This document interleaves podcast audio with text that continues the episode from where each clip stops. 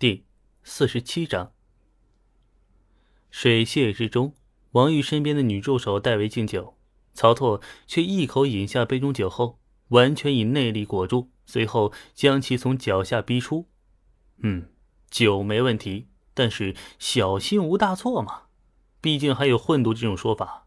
尽管曹拓其实也有把握，至少在当今世界，应该没有什么毒能毒到他。张无忌。将九阳神功炼至大成，已经能够百毒不侵了。已经持续半年以上，处于大小周天贯通状态的曹拓，身体素质与内力浑厚程度早已非人能比了，只是还未破线而已。顺势的，曹拓给王玉来了一发鉴定术。王玉体三力二内力零，技能赋予术：高级化学、高级物理、高级数学啊，高级材料学、高级工程学、高级天文等等。根骨八。悟性？问号？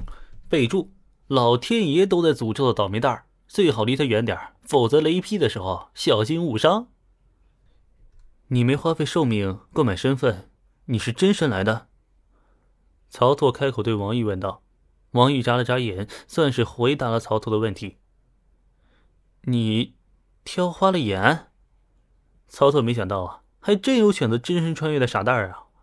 不是都已经提醒真身穿越会受到排斥与厌弃了吗？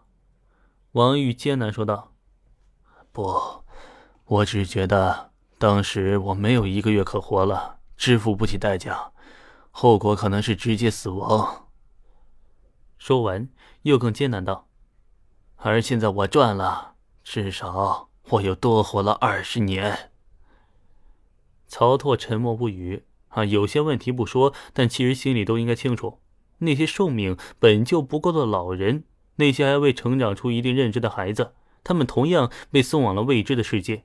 他们该如何活呢？如何选？更要如何生存呢？答案不言而喻。万界竞技，这本来就不是一场游戏，而是种族存续之争，万族争运之战。竞技场的残酷啊！从一开始就已经展露了獠牙。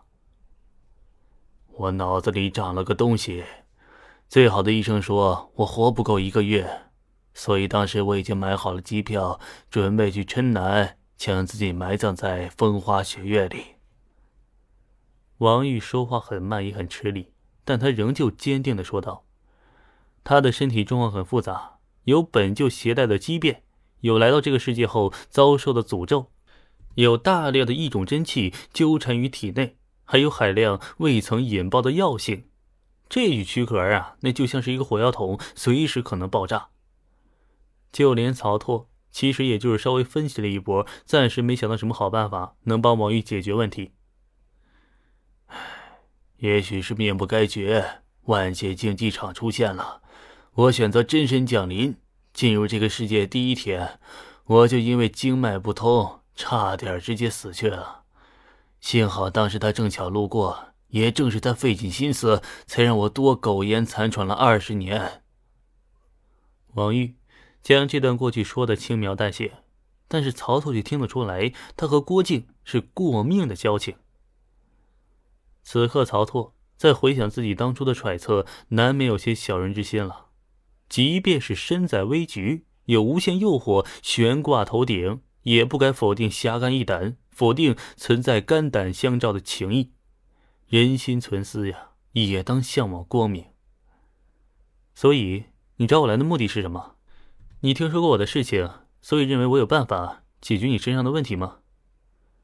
曹操对王玉问道。王玉停顿了好一会儿，这才缓了口气儿，慢吞吞的说道：“我的情况我很清楚，即使我们进入的是一个有神怪的世界。”我还会多挣扎几分，但是老郭纵用天下几十载，寻遍天下名医，找尽天下绝学，都无法替我挣到更多的时间了。寻你又有何意呢？三十年，还有三十年，这个世界才会终结，太久了。王玉缓慢的语调里依旧搪塞着很多不甘心，他还有很多想做的事儿啊。他来到这个世界，对世界造成了巨大的改变，却依旧不够。他还想要帮他兄弟、朋友继续照看这个国家，谋千年计。我找你是因为大月朝需要一个顶尖的高手坐镇。黄香提到过你，我便派人专门打探你的消息。所以你在武当山的作为，我一直知道。你很强，甚至不弱于他的强。也唯有像你们这样的强者，才能镇住所有的蠢蠢欲动。我不行。如果再给我十年，我能制造出最顶尖的高手都惧怕的武器。但是我没有时间了。”王玉艰难的说道。